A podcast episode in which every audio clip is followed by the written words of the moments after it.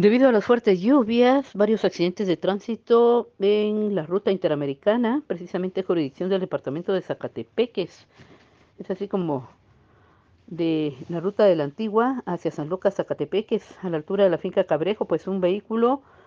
eh, se va a lo profundo de un barranco de suerte, la persona pues está con vida y ya va a ser trasladada hacia la emergencia del Hospital Nacional de la ciudad. Se ha indicado que solo en lo que va ya de este día, por lo menos se han reportado cinco accidentes de tránsito y esto podría ser de que van pues a gran velocidad o efectivamente que el pavimento está resbaladizo, algunos van hasta chateando, en fin, por muchas eh, situaciones, pero los bomberos voluntarios se encuentran con una unidad precisamente en la parte de arriba de la cuesta y otra abajo para poder atender de inmediato a las personas que han resultado pues afectadas